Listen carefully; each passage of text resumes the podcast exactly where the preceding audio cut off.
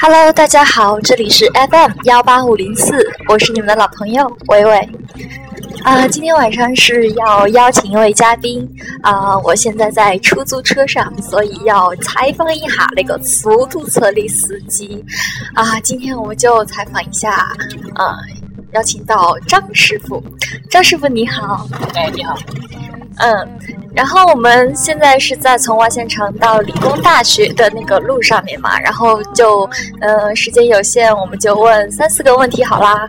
嗯，Baby, you don't know what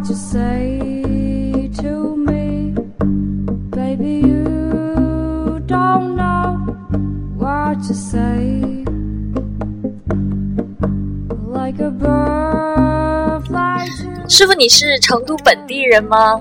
对，成都本地的，哦，然后那你呃就是在成都生活呃也算是这么久吧哈，然后你觉得成都的交通情况咋样嘞？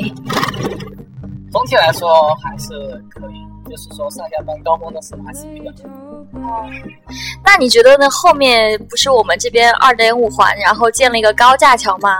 就自从建了这个高架桥以后，你觉得有没有缓解一下这边拥堵的情况？我觉得应该是二环高架吧。哦，二环。怎么说呢？二环的话，对于川城来说，或者周边的住户的话，应该说还是比较缓解。如果说对城中心来说，我感觉作用应该不是很大。哦，那那个我们成都最早的时候，就是出租车的起步价是多少？好多嘞？五块、五块。然后那现在呢？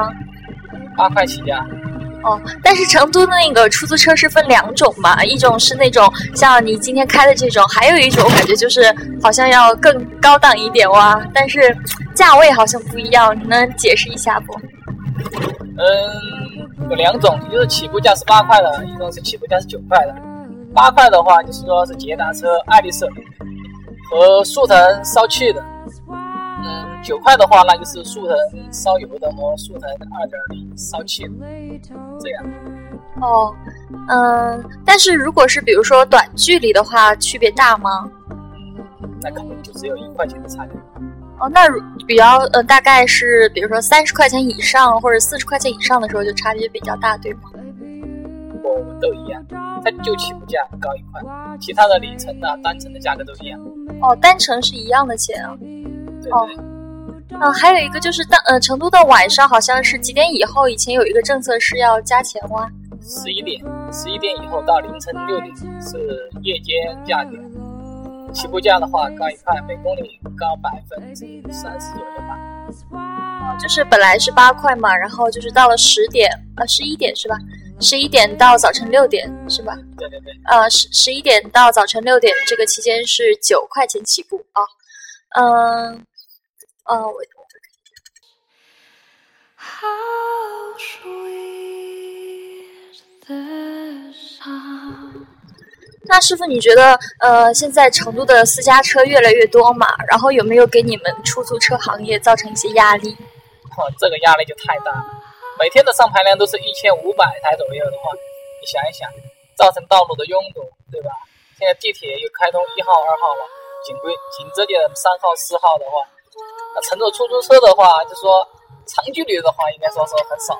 一般来说都是短距离，到地铁的、到车站的，那就比较多了。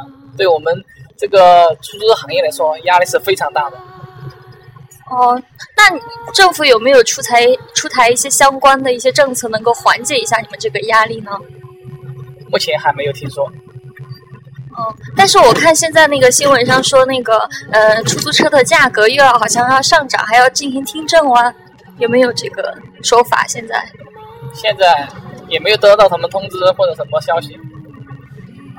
因为有一段时间是那个样子，就是加什么燃气加一块钱燃气费，是不是有那么一个阶段，对不对？燃油附加费的话是原来起步价五块的时候有，自从涨价起步价到八块了的话就没有了。其实跟以前差不多，以前起步价是五块的时候只有五百米就开始跳表，现在的话八块钱是两公里跳表。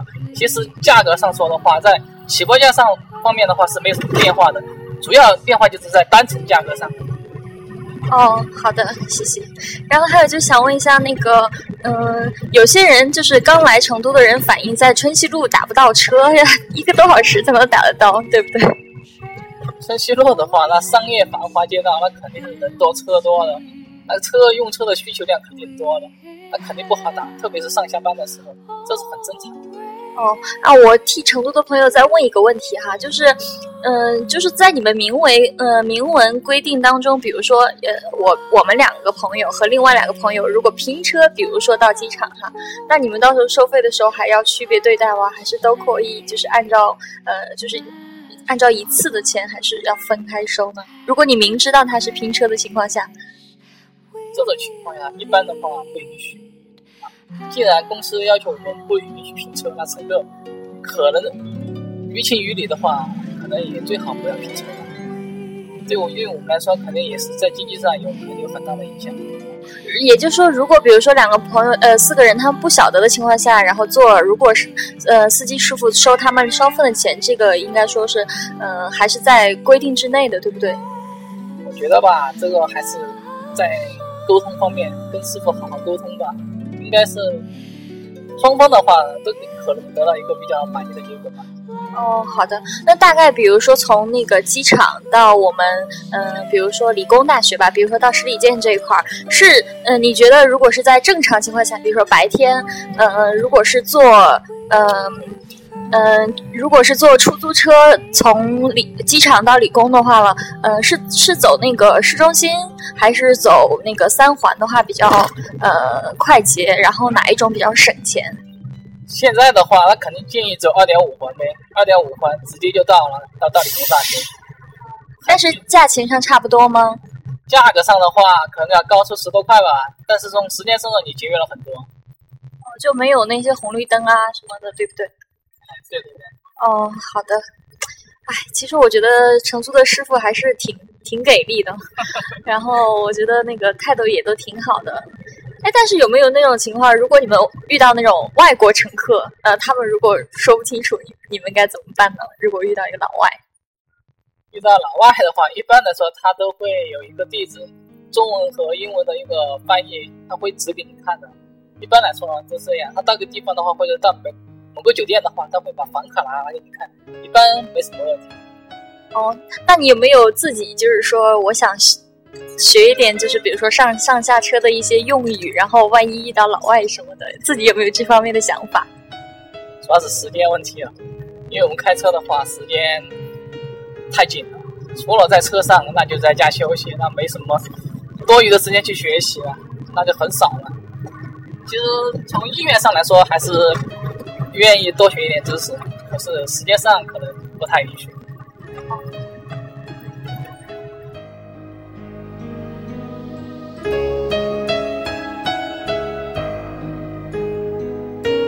那师傅，一般那个出租车司机不是都有一些职业病吗？什么腰疼啊，或者怎么样的？你你有没有？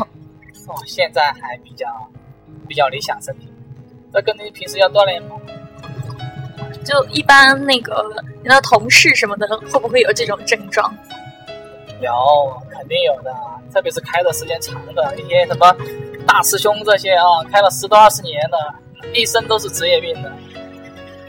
咱们出租车司机的话，在这方面的话，还是得到很少的关注。那你觉得有没有什么好的办法可以解决一下呢？就除了自己加强锻炼这一块？觉得还是在这个职业安排上面应该重新的分配吧，就更加合理化、人性化，对不对？对对对对。嗯，好了，谢谢谢谢谢谢张师傅今天跟我们分享这么多，然后在我们这个旅途当中，我也觉得非常的开心。好，今天的嘉宾就是我们的张师傅，啊，让我们了解了很多关于成都出租车的事情。啊，好，非常感谢您。好，再见。再见。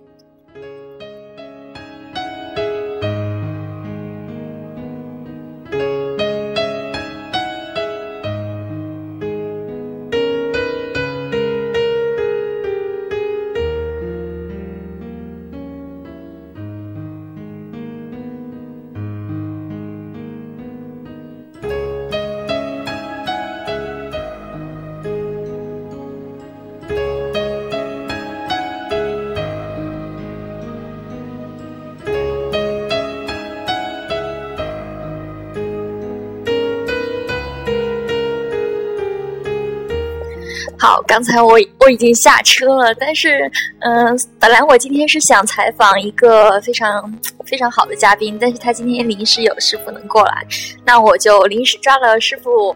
不过我觉得还是采访成功，呃，非常开心。不过就没有送给他礼物哦，因为出来的比较匆忙嘛。下一期嘉宾我就会送上非常精美的礼物喽。那今天晚上就分享到这儿，嗯，欢迎。